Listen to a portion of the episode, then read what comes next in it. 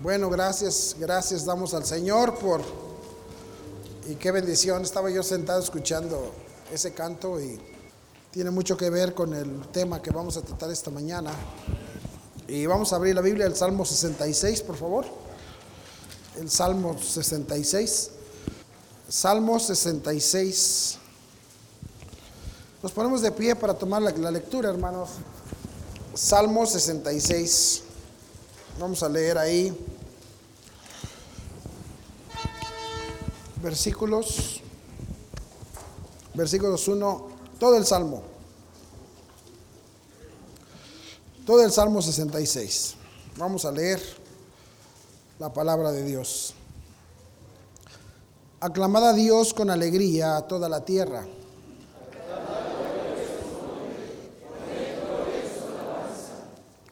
Decid a Dios, cuán asombrosas son tus obras.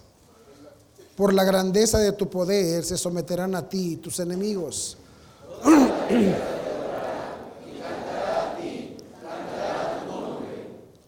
Venid y ved las obras de Dios, temible en hechos sobre los hijos de los hombres.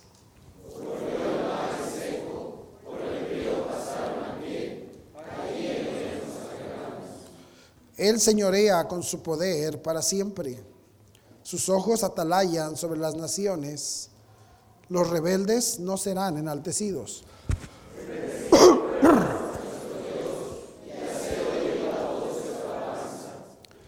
Él es quien preservó la vida a nuestra alma y no permitió que nuestros pies resbalasen.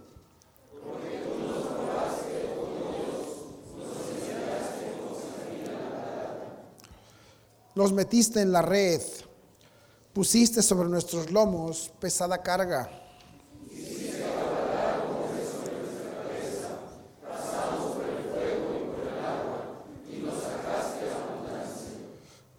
Entraré en tu casa con holocaustos, te pagaré mis votos.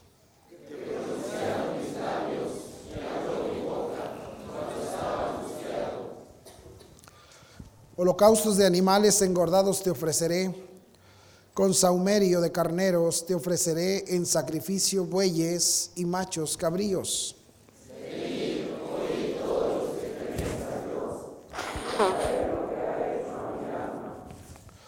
A él clamé con mi boca y fue exaltado con mi lengua.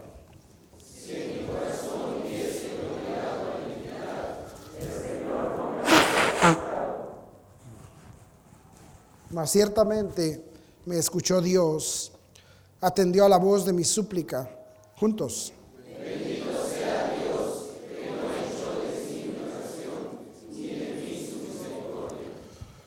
Ahorita eh, las hermanas cantaron,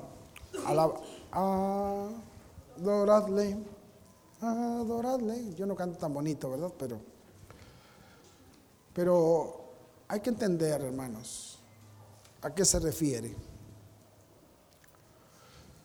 El viernes también eh, no pude estar, pero tuvieron una, una junta de oración para darle gracias a Dios por todos los beneficios que ha dado a nuestras vidas. Agradezco tanto a Dios por lo que en verdad ha hecho. Pero tenemos que tener ojos para ver. David, bueno, no es David, es Ezequías, el rey Ezequías es a quien atribuyen este salmo. El rey Ezequías, hermanos, si usted lee ahí en el segundo de Crónicas del 32, no, no, no vamos a ir allá, pero el rey Ezequías eh, le atribuyen este, este salmo y es increíble lo que Dios hizo con, con un hombre como Ezequías. Y Ezequías reúne a, todo el pueblo, a toda la multitud del pueblo, y, y vaya a su casa. Si usted lee ahí, segundo de Crónicas 32 en adelante, la vida de Ezequías, se va a dar cuenta nada más. Qué cosa tan maravillosa. En tiempos difíciles, en tiempos donde la gente se estaba dándole la espalda a Dios, Ezequías tuvo avivamiento en el pueblo.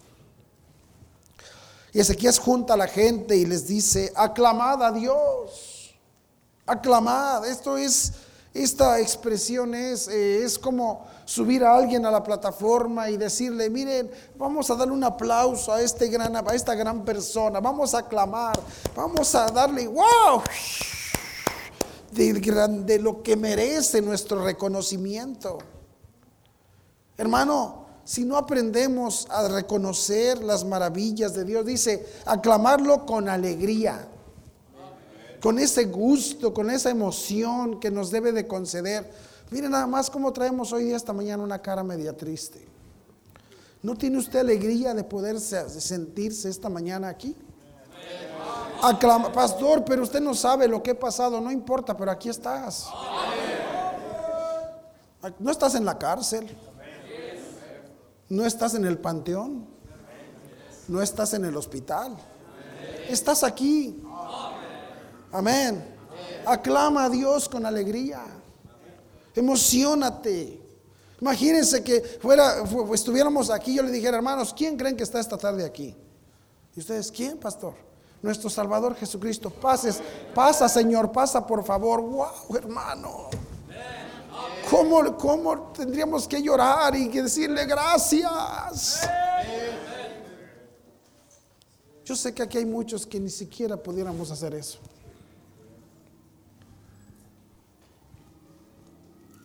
Pero el Señor está diciendo, con alegría, dice, toda la tierra. Toda la tierra. Cantad la gloria de su nombre. Vamos a cantar como los muchachos cantaron y la grandeza, la gloria, la majestad, animando. Aquí el salmista está animando a la gente. Alaba a Dios. Alaba a Dios con alegría, con júbilo. Vuélvete pente. Los pentes nada más alaban y no saben lo que alaban. Pero si yo pudiera, si a mí me pregunto, yo, yo podría ir a tu banca y decirle, yo te voy a decir por qué tú vas a alabar a Dios y yo conozco a cada uno de ustedes. Y yo, te, yo podría decirte, ¡eh, cambia esa cara y alaba a Dios! y yo te animaría a cada uno de ustedes personalmente, así cara a cara, te diría por qué deberías de alabarlo. con alegría, con gusto, con júbilo, ese júbilo de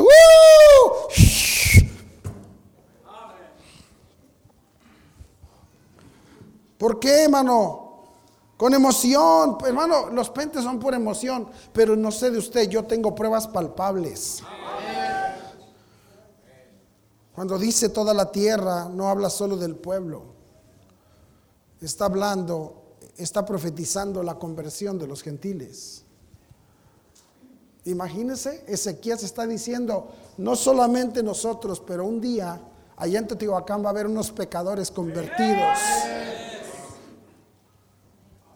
Pruebas palpables. Los gentiles. Como dijo Pablo en Filipenses, toda rodilla se doblará y toda lengua confesará que Jesús es el Señor.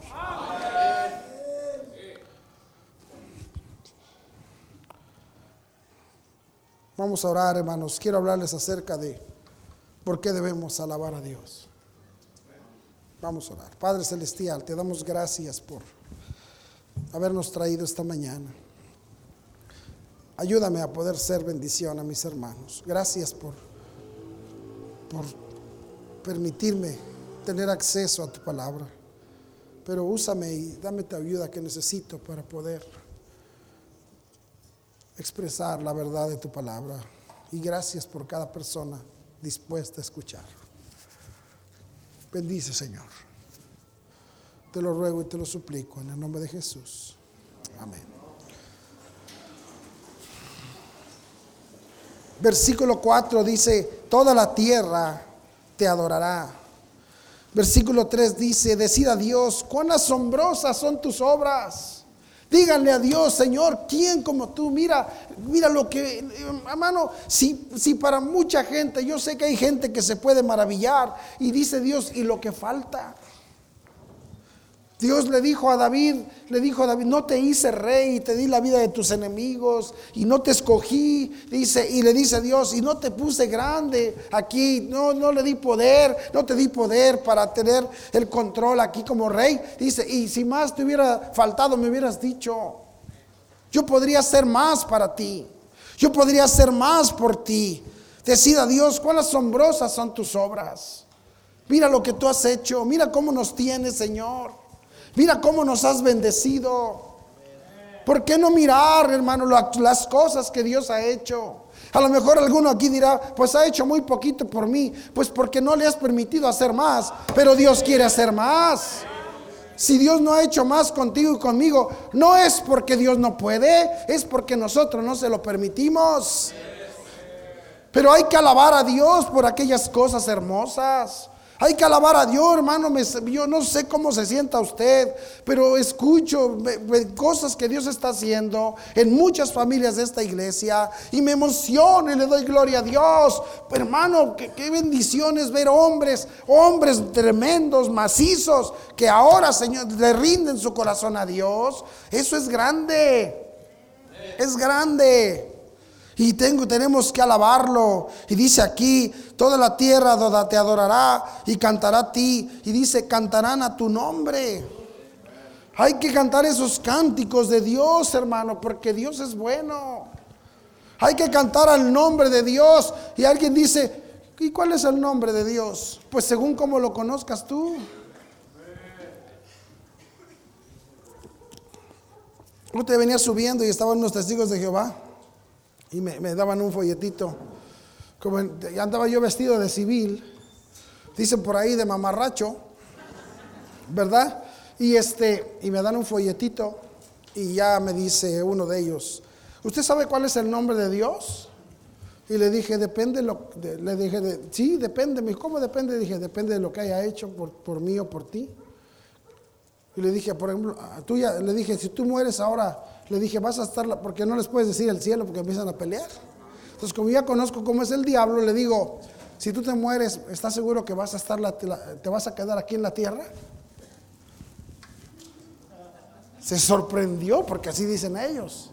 Y dije, bueno, pues si para eso, eso te voy a preguntar, ¿te vas a quedar aquí en la tierra? Y me dijo, pues en eso ando. Le dije, entonces tú no conoces a Dios. Tú todavía no lo conoces. Porque dice la Biblia que, y, si me preguntan, ¿cómo te llamas? ¿Qué les digo? ¿Y qué le dijo Dios? Yo soy.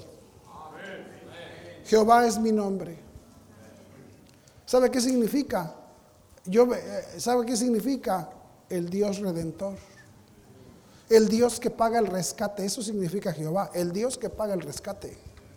El Dios que nos vino a redimir, que nos vino a rescatar, hermano. ¿O que a ti no te ha rescatado? Yo tengo que alabar, a Dios porque me ha rescatado. Ayer estaba, vinieron unos hermanos, unos hermanos de allá de, de Coajimalpa, vinieron aquí a estar, la hermana estuvo en la actividad de las mujeres y este, su esposo es mecánico y estoy platicando con ellos. Y ellos me dicen, digo, ¿dónde vivía hermano? Me dice hermana, yo en la doctores, pastor. Le dije, sí se le nota, hermana. Y usted, hermano, me dijo, no, yo ahí en la del valle. Le dije, sí, también usted se le nota. Pero son chilangos. Y luego su hija estuvo ayudando ahí y me dicen las hermanas, oiga, pastor, qué lista esta niña. Le dije, pues cómo no, es del DF. Sí. Sí, a los del DF ya nomás les falta poquito para ser salvos todos. No, no se crean. Pero lo que estoy diciendo es, estuvieron aquí y le estuve yo platicando, él me preguntó, pero ¿cómo fue que usted fue salvo? Y me encanta dar mi testimonio porque me emociona otra vez de recordar dónde vivía yo, dónde estaba yo y cómo Dios me rescató. Vale la pena recordar dónde andábamos y cómo Dios nos rescató.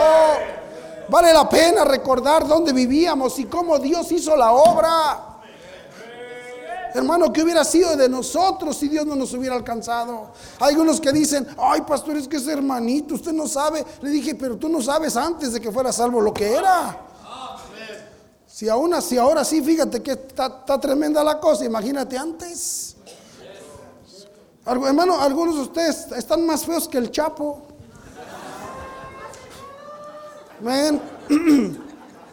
Tienen más cara de malvados que el Chapo. El Chapo tiene cara de buena gente al lado de algunos de ustedes. Amén. No, yo, no, yo, yo no es porque sé que son hermanos, pero me los encontraría de frente y yo diría, este me viene a asaltar. Tienen cara de asaltantes algunos de ustedes, pero de tiro. Amén. Así que tenemos que alabar al Señor porque sabemos de dónde nos sacó Él. Porque sabemos de dónde nos rescató. Porque eh, a veces nos dicen, ay, mira, y eso que eres hermano, y mira cómo te comportas. Dice, si hubieras visto, si hubieras visto si no fuera, ¿cómo te iría? Amén. ¿Por qué, hermano? Porque debemos alabar a Dios porque es el Dios redentor, porque es el Dios que nos rescató, que rescató nuestras vidas, que sigue rescatando nuestros hogares. Que, hermano, mira, no, a lo mejor todavía no somos lo que debemos de ser, pero Dios está rescatando nuestras vidas, rescatando muchos de nosotros, rescató nuestros matrimonios, hermano. Mira, gracias a Dios, porque aquí, mira, los chiquillos aquí andan y todo, y Dios rescató nuestros hijos de todo ese mugrero allá afuera. Qué cosa tan tremenda. Dios nos ha rescatado de esas cosas y dice alabarlo por su puro nombre. ¿Por qué? Porque es el Dios, el Dios redentor. Porque es el Dios, el Jehová Jiré. Jehová Jiré, el Dios que provee. El Dios que en el último momento, hermano, Dios provee. Estamos en las últimas y Dios aparece con su cuidado y te dice, no temas, yo te ayudo. Hermano, es el Dios que nos provee, es el Jehová Nisi, es el que pelea nuestras batallas. Mira, nos creemos muy valentones, pero somos bien sacatones, hermano. Y a la hora de pelear, no sabemos pelear. Y Dios, ¿cómo nos hemos visto? ¿Te acuerdas de qué le dijo? ¿Qué le dijo eh, Moisés? Le dijo Moisés a Josué, mañana va a venir Amalek y nos va a atacar. Dice, tú vas a bajar a pelear con él y yo voy a subir a orar. Dice, y yo voy a orar por, por ustedes. Y dice la Biblia que Moisés levantaba las manos y Josué avanzaba en la batalla. Pero cuando se cansaba y las bajaba, dice que Amalek prevalecía. Así que Aarón y Ur vieron y le levantaron las manos a Moisés hasta que Josué deshizo a los amalecitas. Y Dios dijo, vamos a hacer una bandera para decir, Jehová es nuestra bandera. Jehová es el que pelea por nosotros, el que nos da la victoria. Dios nos ha dado victorias en muchas áreas, hermano. Cosas perdidas, estamos perdidos en muchas cosas y hemos visto la victoria de parte de Dios. Nunca lo hubiéramos logrado nosotros. Pero Dios es el, es el, alábalo por su nombre. Alábalo por su nombre, porque Él es el Dios de provisión. Él es el Jehová Jireh, Él es el Jehová Nisi, Él es el Jehová Shalom. Mira, mano, es el que trae la tranquilidad a nuestras vidas. Es el que trae la paz a nuestras vidas. Jehová Shalom. Mire lo que dice aquí, pero aquí lo mejor, mire qué dice. Versículo Mire lo que dice ahí, versículo. Toda la tierra te adorará y cantará a ti, cantarán a tu nombre. Cantos a Dios verdaderos. Cantos de que Dios verdaderamente merece que lo alabemos. Hermano, este asunto de cantar, no, no vengas, mira, cuando pasen los himnos, pon cuidado de lo que dice el himno. Medita en lo que está diciendo y está diciendo puras verdades de Dios. Por eso aquí no cantamos payasadas. Por eso aquí no cantamos cosas sensuales. Por eso aquí no cantamos que voy a volar como alas de águila y no sé qué. No, aquí cantamos himnos que alaben a Dios. No cosas que nos hagan sentir bonito. Aquí no cantamos ese mugrero. Cantamos cosas para Dios. Dios es digno de que le reconozcamos su grandeza. Cantamos para su nombre. Tenemos que cantar venid y ver las obras de Dios. Dice, temible en hechos sobre los hijos de los hombres, temible en hechos sobre los hijos de los hombres. Hermano, ¿qué significa eso? Lo que ha hecho en nuestras vidas personales. Lo que ha hecho Dios en nuestras vidas personales. Hay que alabar a Dios, hermano, por las cosas maravillosas que ha hecho. Muchos de nosotros ni siquiera nos hemos dado cuenta. Pero mire lo que dice aquí. Dice, temible en hechos sobre los hijos de los hombres ¿Cuáles son esos hechos de Dios? Esas cosas tan temibles, tan, tan dignas de, de, quedarnos con la boca abierta, de quedarnos con, con los ojos cuadrados, hermano. ¿Por qué? Porque miren lo que está diciendo ahí. Dice el versículo 6. Volvió, ¿qué? El mar en seco. ¿Quién podía escapar de Egipto, hermanos? ¿Quién podía escapar? Mira, ahí va saliendo el pueblo y Faraón tiene la pena de que se le murió el primogénito y lo está enterrando, pero cuando se le va el dolor dice, ¿dónde están los criados? ¿Dónde están los esclavos? Dice, ya se fueron. Dice Faraón, ¿cómo que se fueron? Vamos a matarlos. Y van persiguiendo, hermano al pueblo de Dios. Lo van persiguiendo y hermano, y, ahora ellos van saliendo y voltean para atrás y ven que viene Faraón, vienen, ven a los egipcios que vienen hermano con una servilleta aquí y un cuchillo y un tenedor sobre ellos para tragárselos. Hermano, ¿quién podía escapar del poder de Faraón? ¿Quién puede escapar del poder del diablo? Nadie puede, hermano. No me salgas como los ridículos pentecostes. Yo peleé con el diablo, pastor. No le sirves ni para el arranque, hijo. No le sirves, pero ni, ni mira, ni para el resuello. Hermano, pero ¿quién podía salir de Egipto? Nadie. ¿Qué significa Egipto? Egipto, hermano, significa algo atractivo. A veces yo voy con los nuevos convertidos y me doy cuenta del arraigo tan severo que tenemos con, este, con la vida de, anterior. Por eso nos cuesta tanto trabajo. Mire, hay gente que aquí en esta iglesia tiene años, años, y no se salió de Egipto nunca. Nomás vienen cada domingo a visitar Canaán y se regresan otra vez a sus chozas de Egipto. Qué difícil es salir de Egipto. Qué difícil, hermano. Ah, mire, ayer estábamos ahí, eh, las hermanas estaban terminando su evento, se juntaron los varones y empiezan a, y uno le empieza a recordar al otro, ¿te acuerdas cuando eras un borracho, hermano? Y el otro, sí, no, pues sí. Y el otro, no, pues yo también. Y yo dije, mira lo que Dios hace y cómo Dios sacó a estos hombres de esos mugres. Cómo Dios nos sacó a todos, hermano, a todos de cosas arraigadas. Egipto no nos iba a dejar fácilmente salir de ahí. ¿Por qué, hermano? Porque nos encanta. Es más, nos encanta. Egipto es difícil, ¿por qué? Porque nos gusta la maldad, porque nos gusta el pecado, porque esta carne le gusta más Egipto que Canaán. Amén. Y hermano, y si Dios no hubiera hecho algo, hermanos, Estamos tan arraigados en Egipto y yo me doy cuenta cómo nos cuesta. No, si de que queremos estar aquí queremos, pero, pero Faraón tiene más poder. De que queremos estar aquí, hermano, queremos, pero qué arraigo tan grande con la familia. Sobre todo en estos días. No, hombre, nomás llegan los de tu raza y te recuerdan. Y, Oye, que no sé qué y no sé cuánto. No vas a ¿Dónde vas a pasar la Navidad? Que quién sabe qué. Amén. Un arraigo tan grande en estos tiempos. Ay, ya estás preparando para ir al rancho, ¿verdad? Y ahí está la señora, ¿me vas a llevar o no? ¿Vas a llevar o no? Ahí le estoy viendo las cejotas de egipcia.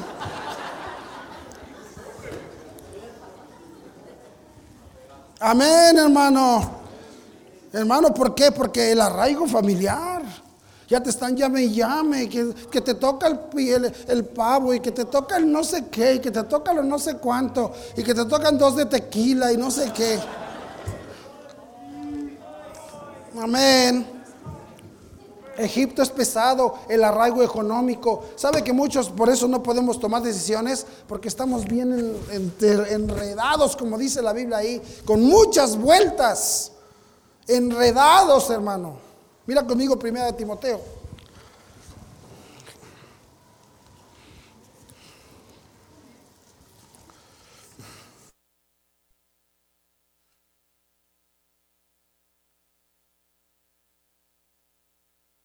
Perdón, eh, segunda Timoteo.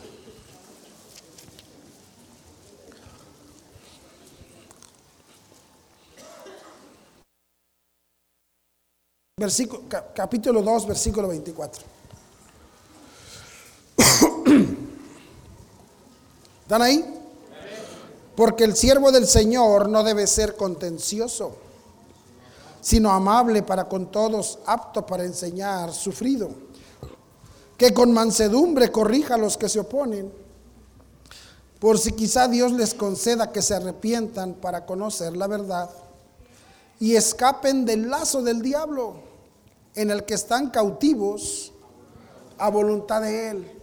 Dice, hay que buscar la forma de desenredar las vidas que el diablo tanto enredó.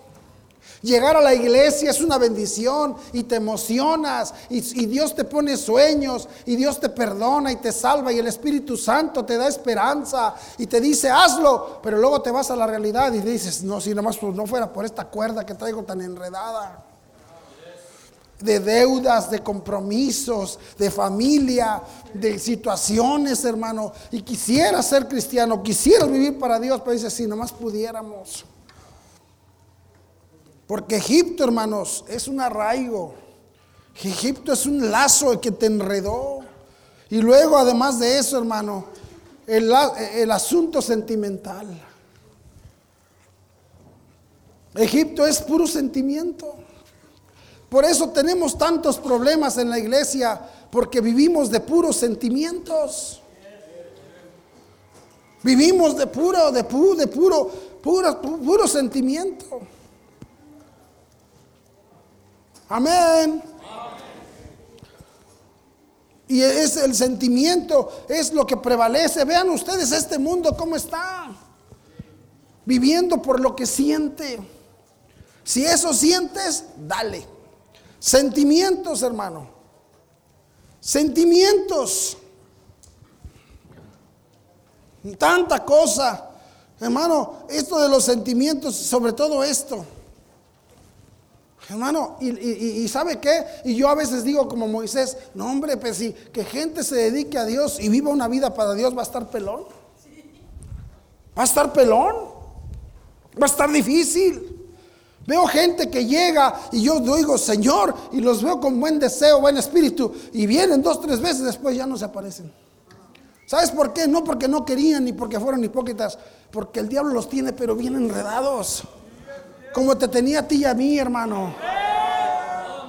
Como nos tenía a nosotros. Con tanta complicación. ¿Cómo se nos complicaba llegar a la iglesia?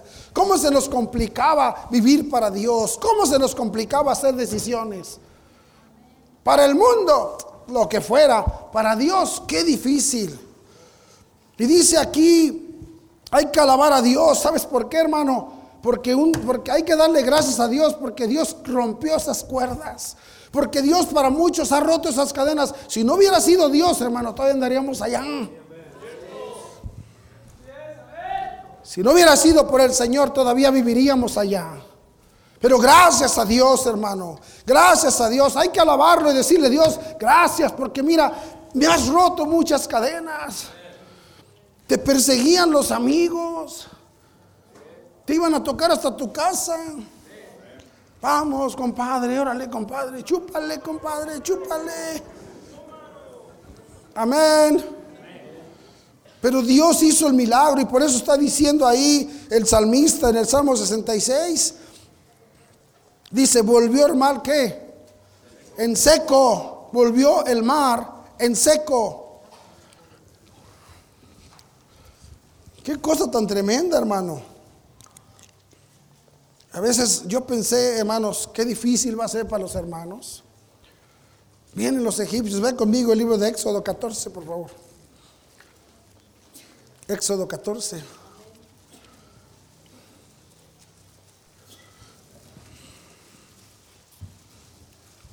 ¿Lo tienen?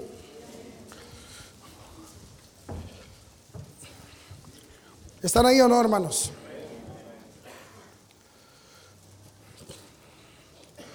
Dice versículo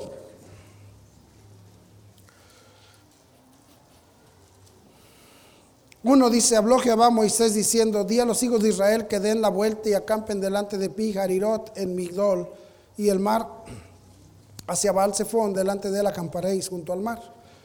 Porque Faraón dirá de los hijos de Israel, encerrados están en la tierra del desierto, los, el desierto los ha encerrado. Y yo endureceré el corazón de Faraón para que lo siga. Y seré glorificado en Faraón y en todo su ejército. Y sabrán los egipcios que yo soy Jehová. Y ellos lo hicieron así. Si yo mismo le voy a decir al, faraón, síguelos, no los dejes ir, se te van tus mejores esclavos. Por eso te siguen, hermano. Por eso te invitan a las posadas. Porque, ay, pastor, porque, pastor, ore por mí que me están invitando. Pues si tú eras el alma de la fiesta, tú eras el borracho principal, tú eras el que pagaba todo. No crees que te extrañan mucho porque te querían. Te extrañan porque ya no hay quien les gorríe lo que tú les gorreabas.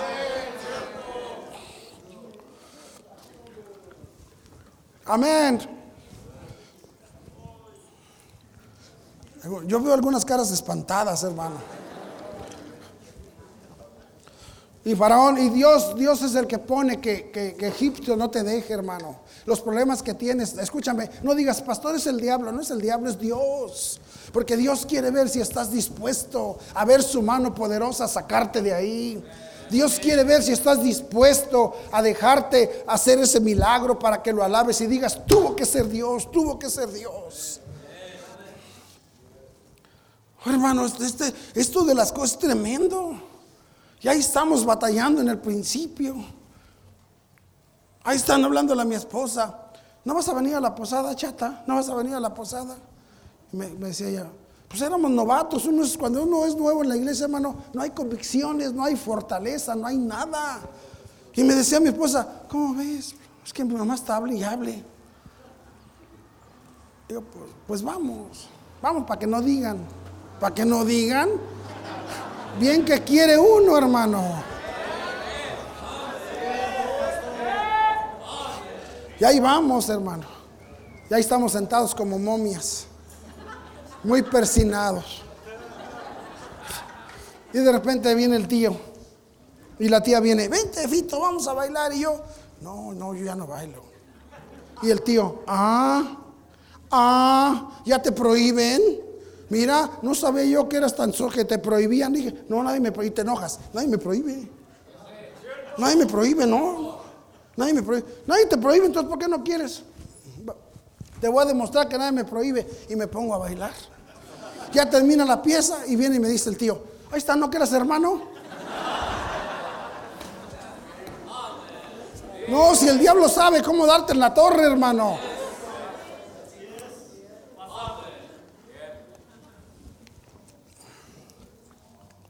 Y hermano, pero es, pero es, eh, eh, y mira qué dice ahí, versículo, versículo 5, y fue dado aviso al rey de Egipto que el pueblo huía y el corazón de Faraón y de sus siervos se volvió contra el pueblo y dijeron, ¿cómo hemos hecho esto de haber dejado ir a Israel para que no nos sirva? ¿Cómo hemos dejado ir a este hombre? ¿Cómo hemos dejado ir a estos si eran los buenos, mundanazos? Y dice ahí, tomó seis, y unció su carro y tomó consigo su pueblo y tomó 600 carros escogidos y todos los carros de Egipto y los capitanes sobre ellos y endureció Jehová el corazón de Faraón, rey de Egipto. Y él siguió a los hijos de Israel, pero los hijos de Israel habían salido con mano poderosa. Gracias a Dios, hermano. Si es cierto que nos persigue, pero escucha bien, Dios nos escogió para salir de ahí, hermano. Ya salte de ahí, hermano, ya salte para que puedas un día decirle a Dios, alabado sea tu nombre, que me zafaste de ese mugrero, salte de ahí ya. Ay, pastor, ay, yo tengo años, años de qué? ¿De mundano? ¿De egipcio? Me da ganas de decirte como a Moisés, ya quítate esas chanclas, porque estás pisando tierra santa. Ay, pastor, usted es domingo en la mañana. Qué bueno que viniste para que. Necesitamos, hermano. Les dije que iba a predicar puro amable, ¿verdad? Los engañé. El, el, diablo te ha engañado tantas veces y no te quejas. Que el diablo del pastor te engañe una vez.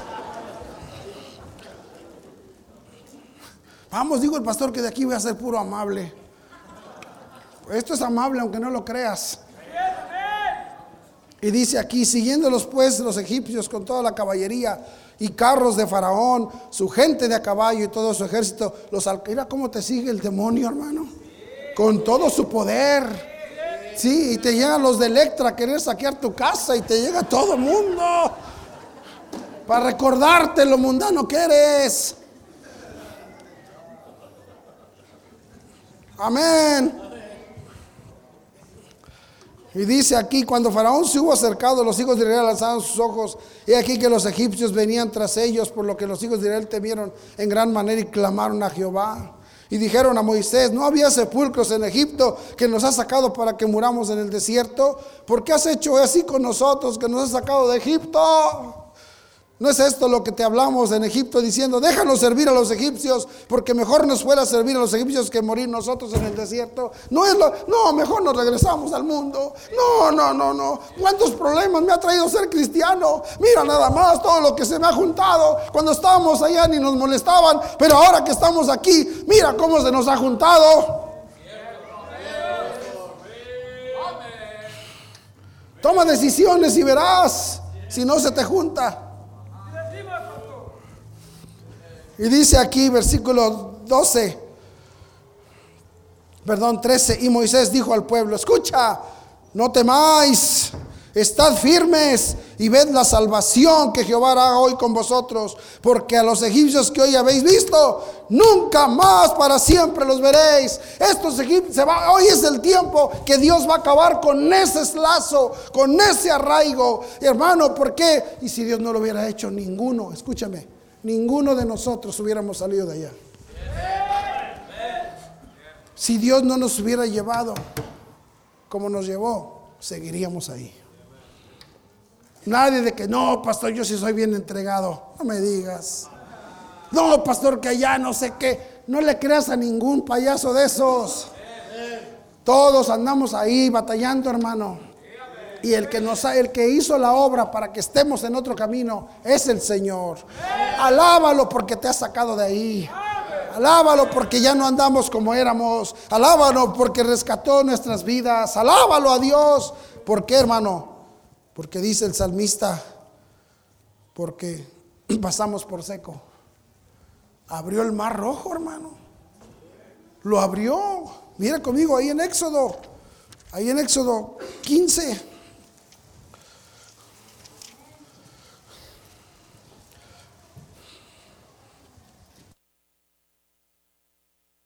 Versículo 21, 14, 21. Y extendió Moisés su mano sobre el mar e hizo Jehová que el mar se retirase por recio viento oriental toda aquella noche y volvió el mar en seco y las aguas quedaron divididas. Entonces los hijos de Israel entraron por el medio del mar en seco, teniendo aguas como, de, como muro a su derecha y a su izquierda, y siguiendo los egipcios entraron tras ellos hasta la mitad del mar. Toda la caballería de Faraón, sus carros y su gente de a caballo, y aconteció a la vigilia de la mañana que Jehová miró el campamento de los egipcios desde la columna de fuego. Quitó las ruedas de sus carros, trastornó gravemente. Entonces los egipcios dijeron, huyamos delante de Israel, porque Jehová pelea por ellos contra los egipcios. Deja que, hermano, todo el mundo vea que Dios está peleando por ti, que Dios te escogió, que Dios te quiere verdaderamente. Permítele, permítele saber que Dios te ha escogido verdaderamente. Amén, hermano. Hermano, tenemos que alabar a Dios porque Él nos sacó de allí. Es, e, e, es, tiempo de entender que nosotros no podíamos, hermano. Nosotros no podemos. Ese arraigo tan pesado se necesita el poder de Dios. Por eso tenemos que alabarlo. ¿Por qué? Porque Él ha hecho diferencia. Porque Él ha hecho una diferencia poderosa. Por eso hay convicción. ¿Por qué? Porque sabemos que nosotros de, de nosotros mismos no lo hubiéramos hecho nunca. Qué difícil desarraigar lazos familiares, lazos económicos, lazos de interés. Qué difícil es desarraigar, hermanos, sobre nuestras vidas esos sentimientos. Amén. Pero qué bendición, qué bendición ver el poder de Dios habernos sacado hay que alabar a Dios, hermano. Hay que alabar a Dios. Si no hubiera sido porque volvió mar en seco, ¿dónde estaríamos, hermano? ¿Dónde estaríamos? ¿Dónde estaríamos ahorita? ¿Cómo eran nuestras vidas en esos tiempos? Pero fue Dios quien secó el mar para que pasáramos. Hoy le digo, siempre me molesta este asunto. Ahí andamos pretendiendo decir que somos nosotros los que hemos hecho algo. No hemos hecho nada. Es la pura gracia y el poder de Dios que nos ha ayudado. Sí, no te hagas, hermano. ¿Dónde andarías? Como dice aquel profeta, no te hagas. A todos nos repapaloteaba andar allá. Amén. Esto es interesante, hermano. Todos nos... nos ¿por, qué, creen que, eh, por qué creen, hermano, que ya no sé yo qué inventar para que estén aquí? ¿Tú crees que a mí me... ¿No crees que yo no me canso? Que no me canso de estar. Ahora el martes esto y el miércoles lo otro y esto acá, con tal que estés aquí, hermano. Para que Faraón, porque Faraón con nadita te dice, eh, dice como borrego al matadero.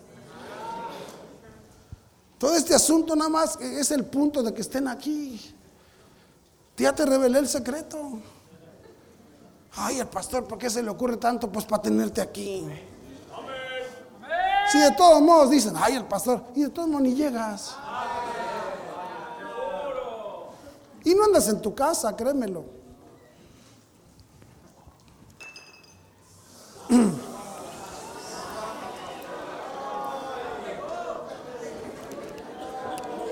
Ya le tiraron la caguama al pipo.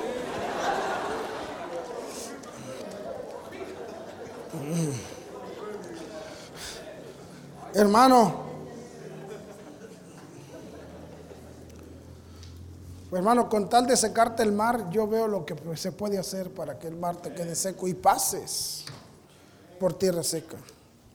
Y hay que alabar a Dios porque ya estamos del otro lado. Mira que dice el 15. Entonces cantó Moisés y los hijos de Israel este cántico a Jehová y dijeron, cantaré yo a Jehová porque se ha magnificado grandemente. Ha echado en el mar al caballo y al jinete Jehová es mi fortaleza y mi cántico y ha sido mi salvación. ¿Ya has visto? Dice, Jehová echó al, dice, al mar, al caballo y al jinete. Esos locos pentecostales, ¿cómo están? Echó al mar los carros. Eh, eh. Nomás cantan y siguen en el mundo. Ay, que yo, mira, entonces, es lo, malo de ser puente es que son remañosos, vienen cuando quieren.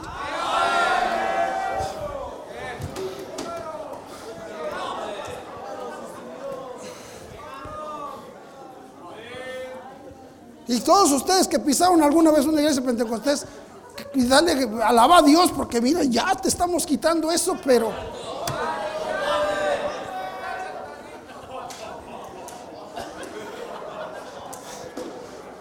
Amén. Tú sí tienes que alabar. Hecho, tú sí, hermano, tú sí. Si tú Dios te ha hecho ese milagro, tú sí puedes hacer eso.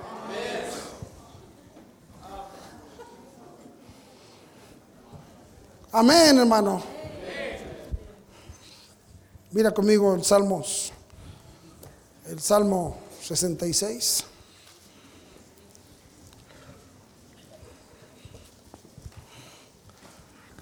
el versículo 6. Volvió el mar en seco. Y luego mira aquí dice, lee esa segunda parte. Por el río, ¿qué dice?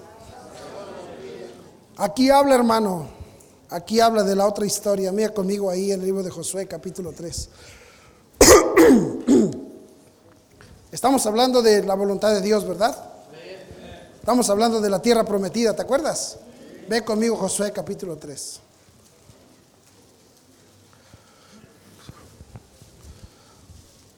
Ve conmigo el versículo 13.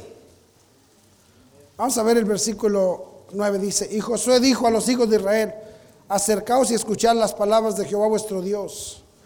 Y añadió Josué, en esto conoceréis que el Dios viviente está en medio de vosotros y que Él echará de delante de vosotros al cananeo, al eteo, al Ebeo, al Fereceo, al Jerjeseo, al Amorreo y al Jebuseo. ¿Qué problema? No, no, no solamente para salir de Egipto, ahora qué problema para entrar a la tierra. ¿Qué problema para que, el cristiano no solamente se desligue de su vida anterior y el mundo y todo el pecado, ahora para que tome decisiones? ¿Qué problema enseñar a la gente a tomar decisiones? Amén. Y dice ahí, he aquí, versículo 11, el arca del pacto del Señor de toda la tierra pasará delante de vosotros en medio del Jordán. Tomad pues ahora doce hombres de las tribus de Israel, uno de cada tribu. Dice, versículo 13, lee, dice, y cuando las plantas de los pies de los sacerdotes que llevan el arca de Jehová, Señor de toda la tierra, se asienten en las aguas del Jordán, las aguas del Jordán se dividirán porque las aguas que vienen de arriba se detendrán en un montón. Y aconteció que cuando partió el pueblo de sus tiendas para pasar el Jordán, con los sacerdotes delante del pueblo llevando el arca del pacto, cuando los que llevaban el arca entraron en el Jordán, y los pies de los sacerdotes que llevaban el arca fueron qué? A la orilla del agua, porque el Jordán suele desbordarse por todas las orillas todo el tiempo de la siega las aguas que venían de arriba se detuvieron como en un montón bien lejos de la ciudad de Adán, que está al lado de Zaretán, y, las que descendían al mar del Arabá, al mar salado, se acabaron y fueron divididas. El pueblo pasó en dirección que, hermano, mira, dice que les dijo José, vamos a pasar el Jordán para entrar a la tierra. Y Dios va a detener las aguas del Jordán para que pasemos en seco. Y ahí está el río Jordán corriendo las aguas, corriendo las aguas. Y le dice Moisés, vamos a pasar, los sacerdotes van a pasar y ellos van a abrir las aguas. Y entran los sacerdotes, hermano, con el arca cargando. Y cuando suben el pie, las aguas siguen corriendo. Están dando el paso ya para entrar y suben el pie y las aguas siguen corriendo. Pero cuando bajan la pata, separan las aguas. Hay muchos que decimos, ya voy, pastor, y te quedas ahí. Baja la pata. Hasta que no bajes la pata, no te vas, no, se van a parar las aguas.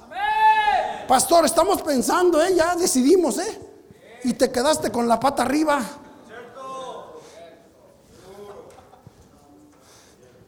Pero gracias a Dios por gente que sí ha bajado la pata.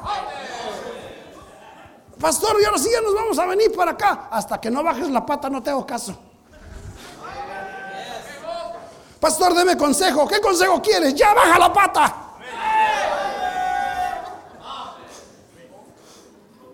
Pastor, ¿me puede dar consejo? Baja la triste pata. Ese es mi consejo. Ahí andan así.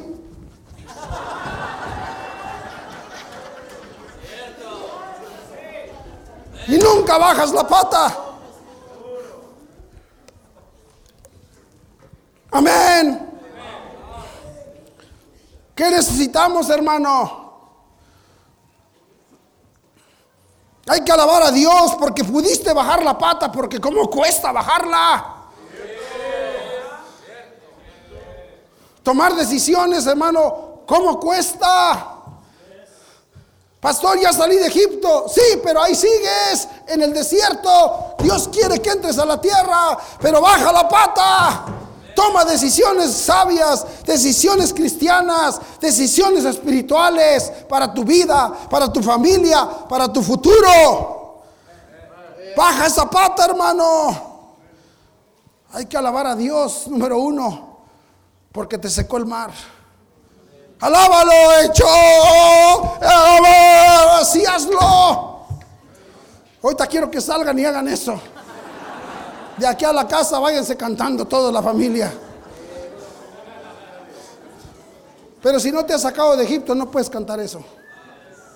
Si todavía faltas a la iglesia, tú no puedes cantar eso.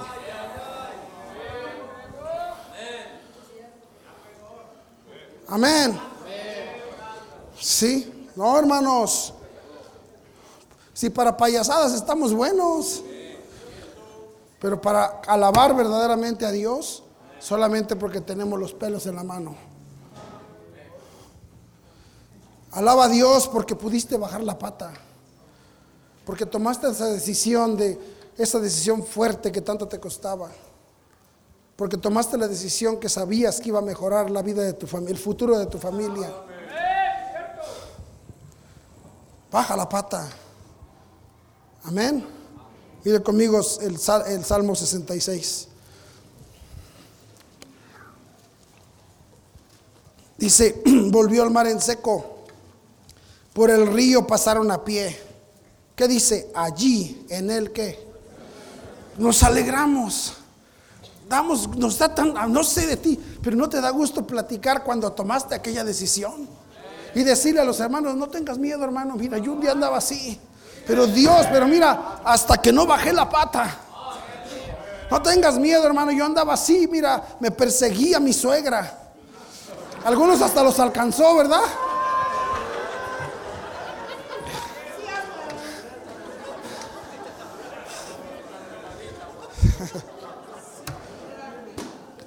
Pero mira, hermano, Dios me libró. Amén. Me perseguía la deuda, me perseguía el, pasado, me perseguía mi historia, me perseguía un pecado que yo tenía. Pero Dios me secó el mar. Gracias a Dios, amén. Gracias a Dios por el Dios que tenemos. Y hay que alabarlo por esas cosas. Tienes que ir a tu casa y decirle a tus hijos, vamos a alabar a Dios porque te voy a contar de qué me libró, hijo. Mira, tu padre era esto y tu madre era esto, pero Dios nos libró. Y hoy vamos, y vamos a alabar a Dios. Vamos a alabar a Dios porque un día tuve la decisión de bajar esa pata que tanto cuesta. Porque subirla es bonito. No bajarle lo que cuesta. Porque ahí se abre el río, hermanos. Amén. Número tres.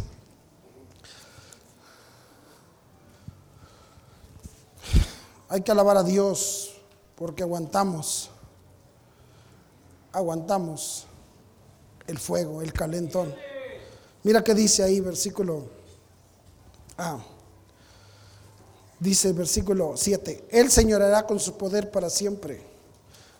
Sus ojos atalayan sobre las naciones, los rebeldes no serán enaltecidos. Bendecid pueblos a nuestro Dios y haced oír la voz de su alabanza.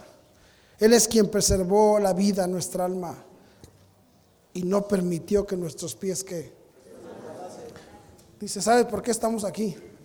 Porque Él ha cuidado nuestras almas. Hermano, lo que, lo que Dios quiere salvar es nuestra alma. Y muchos de nosotros, hermano, no ha rescatado nuestras almas. Mira qué dice ahí el Salmo 16. No pierdas Salmo 66. Pero ve el Salmo 16. El Salmo 16. ¿Lo tienes? Dice el versículo 1. Guárdame, oh Dios, porque en ti he confiado. Versículo 2. Oh alma mía, dijiste a Jehová que no hay para mí bien fuera de ti. ¿Sabes dónde estaba diciendo esto David, hermanos? ¿Sabes dónde lo estaba diciendo? En, en una cueva, cuando andaba huyendo de Saúl. David corría solito y no había quien lo ayudara. No había con quien se refugiara y le dijera, aconsejame o consuélame porque no aguanto la persecución. Fortaléceme, dame, que alguien le dijera, ven hermano, yo oro por ti. Nadie. Él estaba huyendo solo. Él no tenía a alguien que lo animara. Gracias a Dios, mire, gracias a Dios eh, es una bendición, hermano. Mira, tú puedes que quéjate de, quéjate de quien quieras, hermano. Mira, yo le doy gracias a Dios por mi mujer. Hoy en la mañana me levanté muy temprano porque quería llorar y leer un poco para preparar. Y como a las cinco y media ella oyó y se bajó. Y viene y me dice, ay, sigues con esa tos tan fea, ya me desperté de verte. Y me abraza y me dice, ¿por qué te dio eso? Me preocupa que estés enfermo. Ay, que sí, qué rico se siente que alguien te apapache, hermano. Qué rico se siente que alguien te muestre que le interesas. Es una bendición tener a alguien que le interesas. Pero cuando corre solo, así andaba David.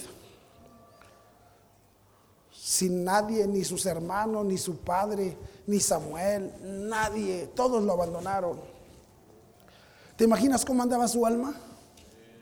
¿Cómo andaban sus pensamientos? Su alma depende de su, de su mente, de sus emociones y de su voluntad. Y el alma de David, no te, ¿cómo iba a andar contentos andando así solo? Sus pensamientos, ¿qué, decían? Cuando te enfermas, hermano, apenas tienes una, molestia y andas pensando, ¿no tendré cáncer?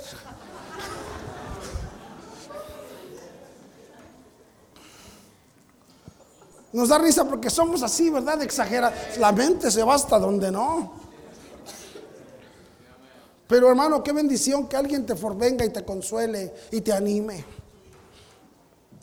Qué bendición que alguien venga, hermano, cuando estás batallando, porque hermano, Dios nos dio sentimientos y no importa que estemos viejos, tenemos, sentimos.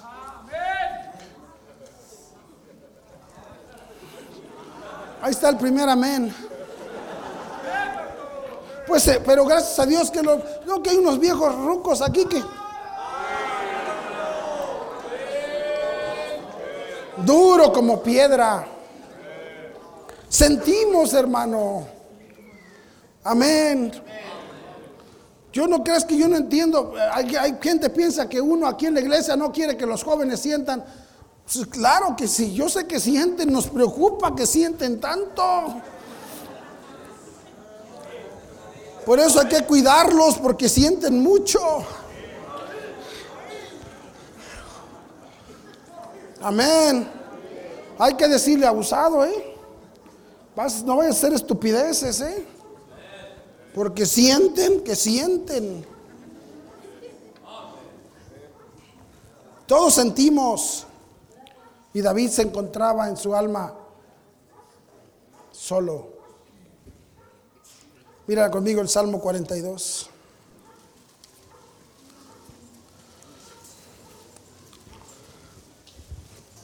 Versículo 5. ¿Por qué te abates, oh alma mía? Y te turbas dentro de mí. Como no tenía David quien lo consolara, él solito se consolaba. Como no tenía David quien lo animara, él decía, él mismo le decía a su alma, ¿Por qué te abates, oh alma mía? No te dobles. No te dobles. No había quien le dijera, David, levántate. No había. Él solito decía, no te dobles. Aguanta más. Sigue adelante. Y te turbas dentro de mí. Espera en Dios porque aún he de alabarle.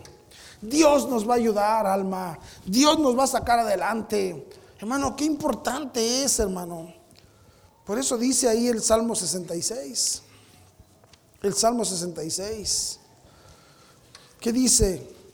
Él es, el versículo 9, Él es quien preservó la vida. ¿A quién? Gracias a Dios, hermano.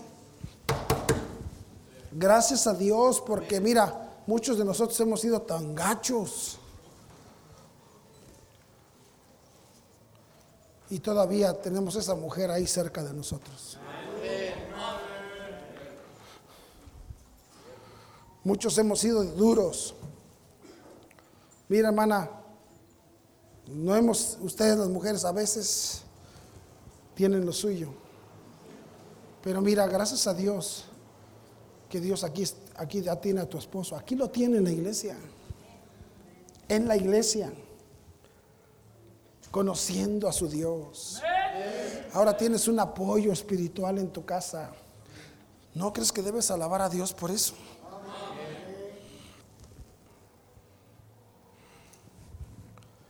Sí, pero ya está aquí.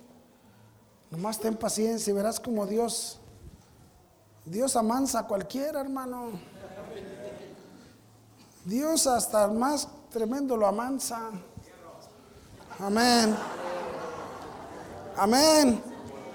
Y estamos en esa esperanza todavía. Amén. Hermano, mira que dice, Él es quien preservó la vida nuestra alma. Mira que dice, y no permitió que nuestros pies que... Mira, mira, nos íbamos a ir, ir, hermano, pero en un resbalón. No pienses que, ay, por eso les digo, nadie nos, no nos demos aires de santuchos y que yo soy, y que mi pureza, y que, hermano, Él es el que nos ha cuidado. Porque todos, todos tenemos conflictos en, nuestras, en nuestros pensamientos, en nuestras emociones, en nuestra voluntad. ¿Cómo, cómo se batalla con el alma? Y Dios, hermano, ahí está para fortalecernos. La gente, hermano, tú, ustedes casados que ya están casados, están ahí. Sí, pastor, los jóvenes, amén, dígales. ¿Y tú? No me digas que tú hiciste bien las cosas.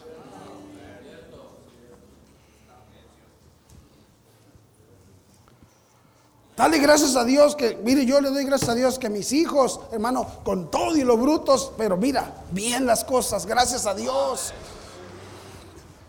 Gracias a Dios. Y hay que alabar a Dios porque cuida el alma. Mira el Salmo 73. Salmo 73.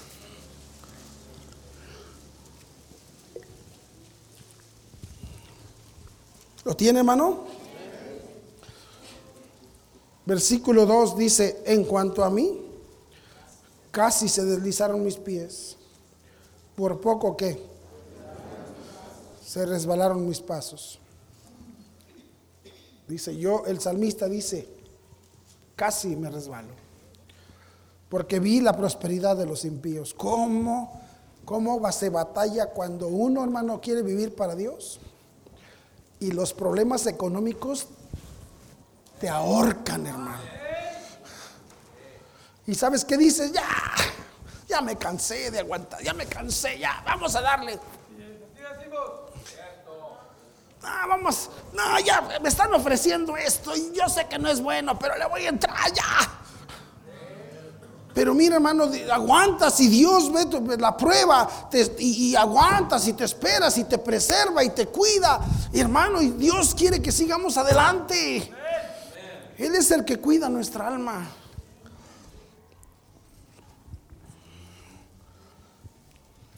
Pasamos por un montón de tentaciones, necesidades económicas, tentaciones físicas, desánimos, amarguras que nos, hermano, que nos pueden resbalar a cualquiera.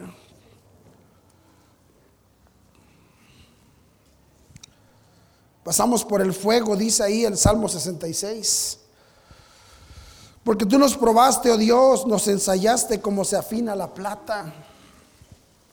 No pienses que esas ofertas que te hacen cuando estás pasando por necesidad, Dios no las permite. Dios quiere ver qué vas a decidir. Esas ofertas, cuando más te quieres acercar a Dios, más batallas. Y ahora viene el diablo y te dice, ¿para qué sufres si aquí hay?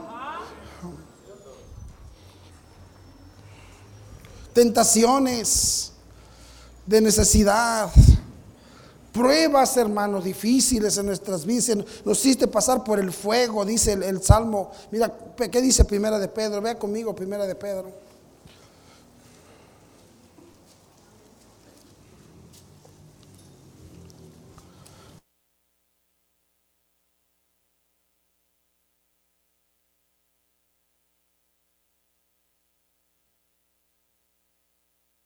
Versículo 6, 1, 6. En lo cual vosotros os alegráis, aunque ahora por, un poco de tiempo, si es necesario, tengáis que ser afligidos en diversas pruebas, para que sometida a prueba vuestra fe, mucho más preciosa que el oro, el cual aunque perecedero se prueba con fuego. Y, y vienen las pruebas de nuestra vida como fuego, dice, como se afina la plata ¿Para qué, hermanos? Para que no haya plata toda mezclada con fierro. Dios quiere sacar todo el fierro de tu vida. Amén. Triste fierro hediondo.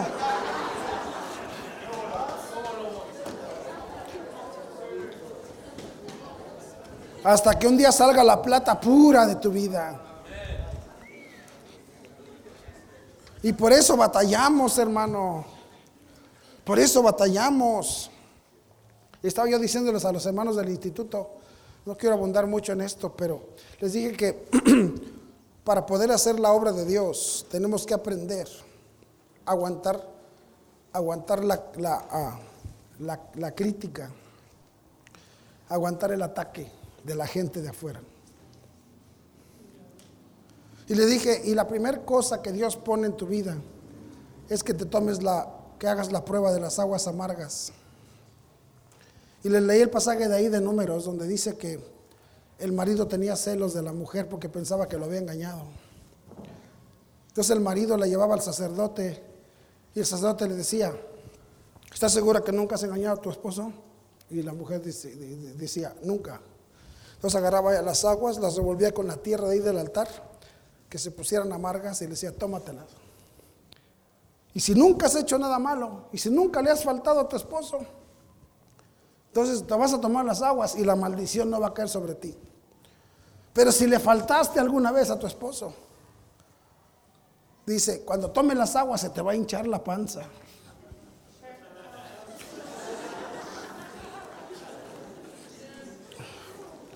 Eso dice ahí en el libro número 5, léalo ahí en su casa. Dice, entonces paraban a la mujer enfrente del altar y le decían, ¿estás segura que vas a tomar las aguas? ¿Estás segura que nunca le has faltado? Y no decía ahí como que le has faltado, dice ahí, porque ¿y qué tal si la mujer le faltó aunque sea con el pensamiento?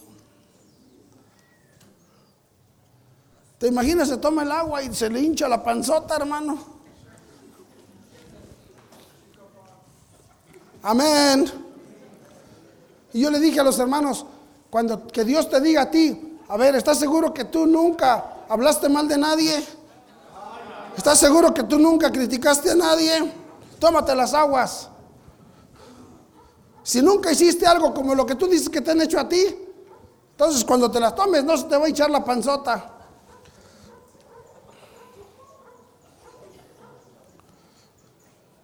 Pero yo estoy seguro que no estaría, te toma las aguas, mejor no.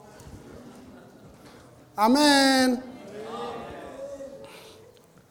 Esa prueba está pelón, hermano. Porque le dije a los hermanos, porque todos en algún momento hemos hablado, criticado. Es nada de que, ay, pastor, es que yo no aguanto que en esa iglesia, puro escarnio, y tú nunca. A ver, tómate las aguas.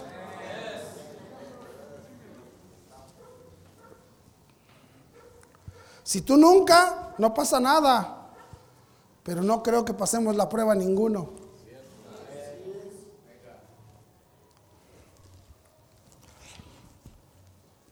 Y Dios ha cuidado nuestras almas, hermano, de todas esas cosas. De que no, nadie nos tropiece, la crítica, el escarnio, todo eso no nos tropiece. Dios cuida nuestras almas. Y tenemos que alabar a Dios porque ha cuidado nuestras almas. Lo tenemos que alabar, ¿por qué, hermano? Porque secó el mar. Lo tenemos que alabar porque secó el, porque, porque pudimos bajar la pata. Lo tenemos que alabar porque aguantamos el calentón. Y lo tenemos que alabar, hermano. Vamos a ver una cosa más. Salmo 66.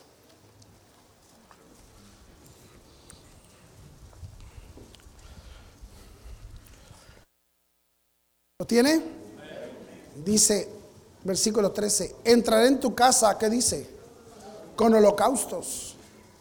Te pagaré mis votos que pronunciaron mis labios y habló mi boca cuando estaba angustiado. Holocaustos de animales engordados te ofreceré. Con saumerio de carneros te ofreceré en sacrificio bueyes y machos cabríos. Tenemos que alabar a Dios, ¿sabes por qué? Pon atención. Porque hemos aprendido a sacrificar. Alabar a Dios porque hemos ahora podemos darle de nuestro tiempo. Hay muchos aquí que le pueden dar de sus talentos. Mira qué bendición. Gracias a Dios porque Dios no se equivocó en traer maestros aquí para el trabajo. Gracias por los maestros tremendos. Gracias a Dios porque esos maestros han aprendido a sacrificar.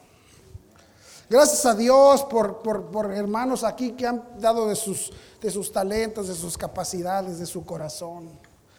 Gracias a Dios por gente que ahora invierte, su mente está, quiero invertir mi dinero en ser de bendición a la obra. Gracias a Dios por gente que sacrifica. Gracias a Dios por muchachos que vienen aquí a trabajar para su Dios. Gracias a Dios por gente que da su tiempo, que da su dinero.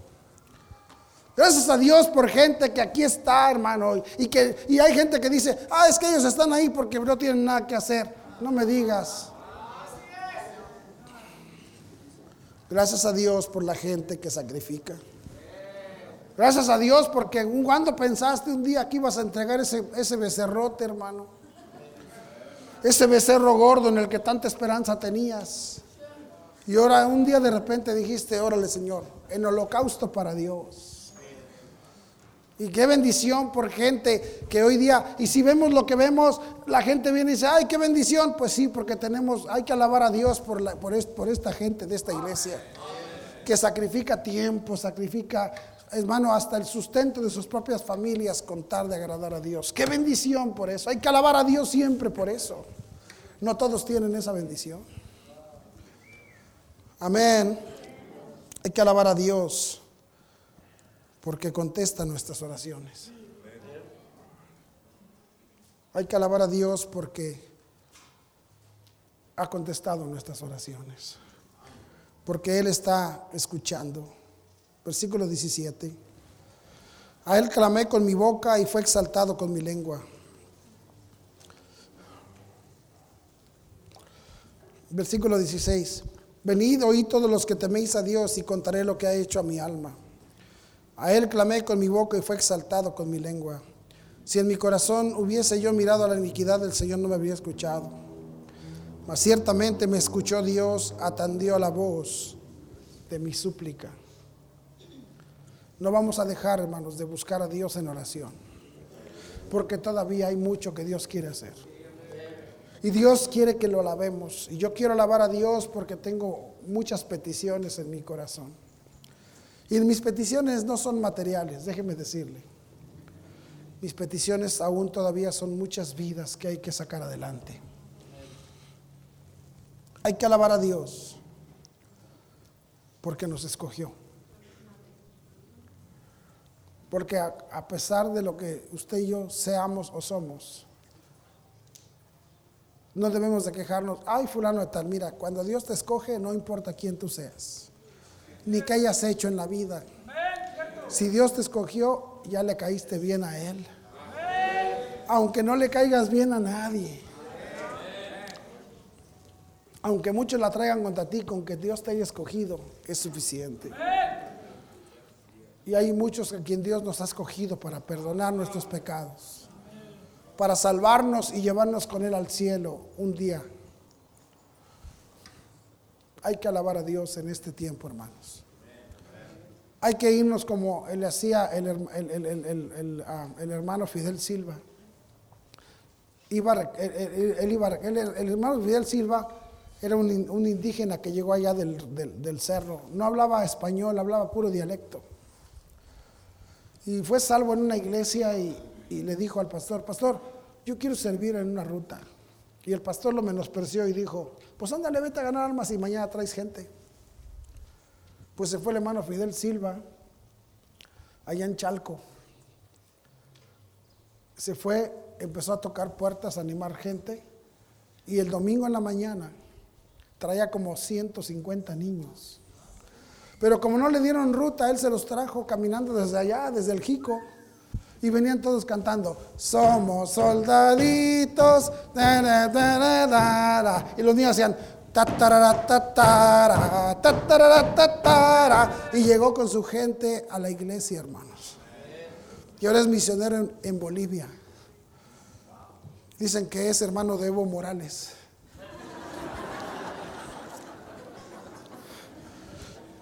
¿Me están entendiendo? Hay que alabar a Dios porque Él un día nos escogió. Dios quiere salvarnos, hermano. Dios quiere que bajemos esa pata. Dios quiere secar el mar para nuestras vidas. Dios quiere que aprendamos a sacrificar. Y entonces vamos a cantar alabanzas a Dios. Dios es digno de nuestra alabanza. Amén, hermanos. Vete a la casa y dígale a su familia, vamos a alabar a Dios. Porque Él es digno. Vamos a ponernos de pie.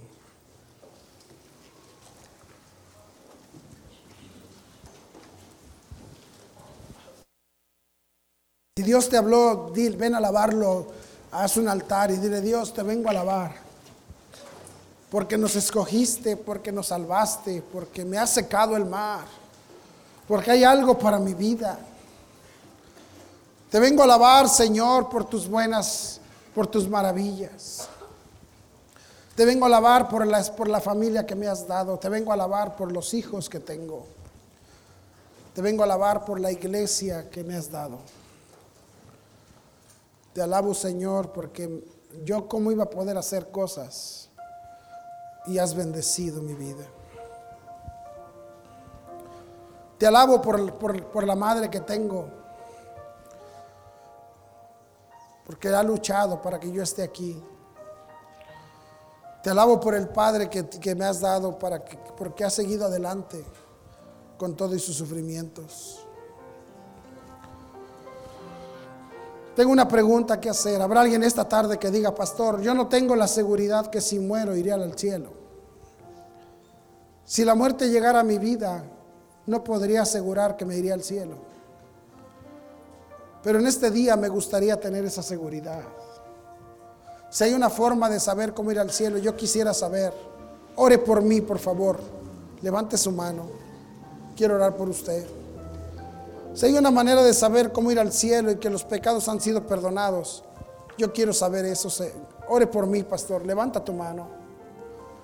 ¿Habrá alguien así? ¿Habrá alguien así? Si la muerte llegara a mi vida, no tengo la seguridad que iría al cielo. Ore por mí. ¿Habrá alguien así?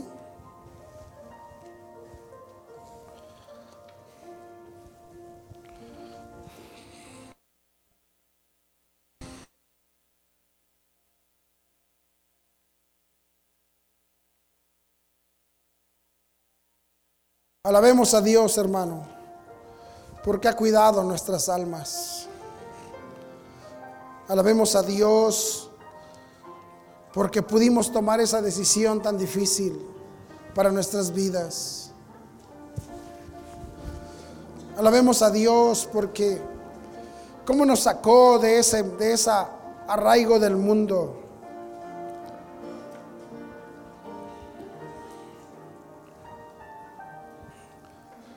¿Habrá alguien que no ha hecho la decisión de agradar a Dios en el bautismo? Usted ya recibió a Cristo, pero no ha sido bautizado como lo manda la Biblia.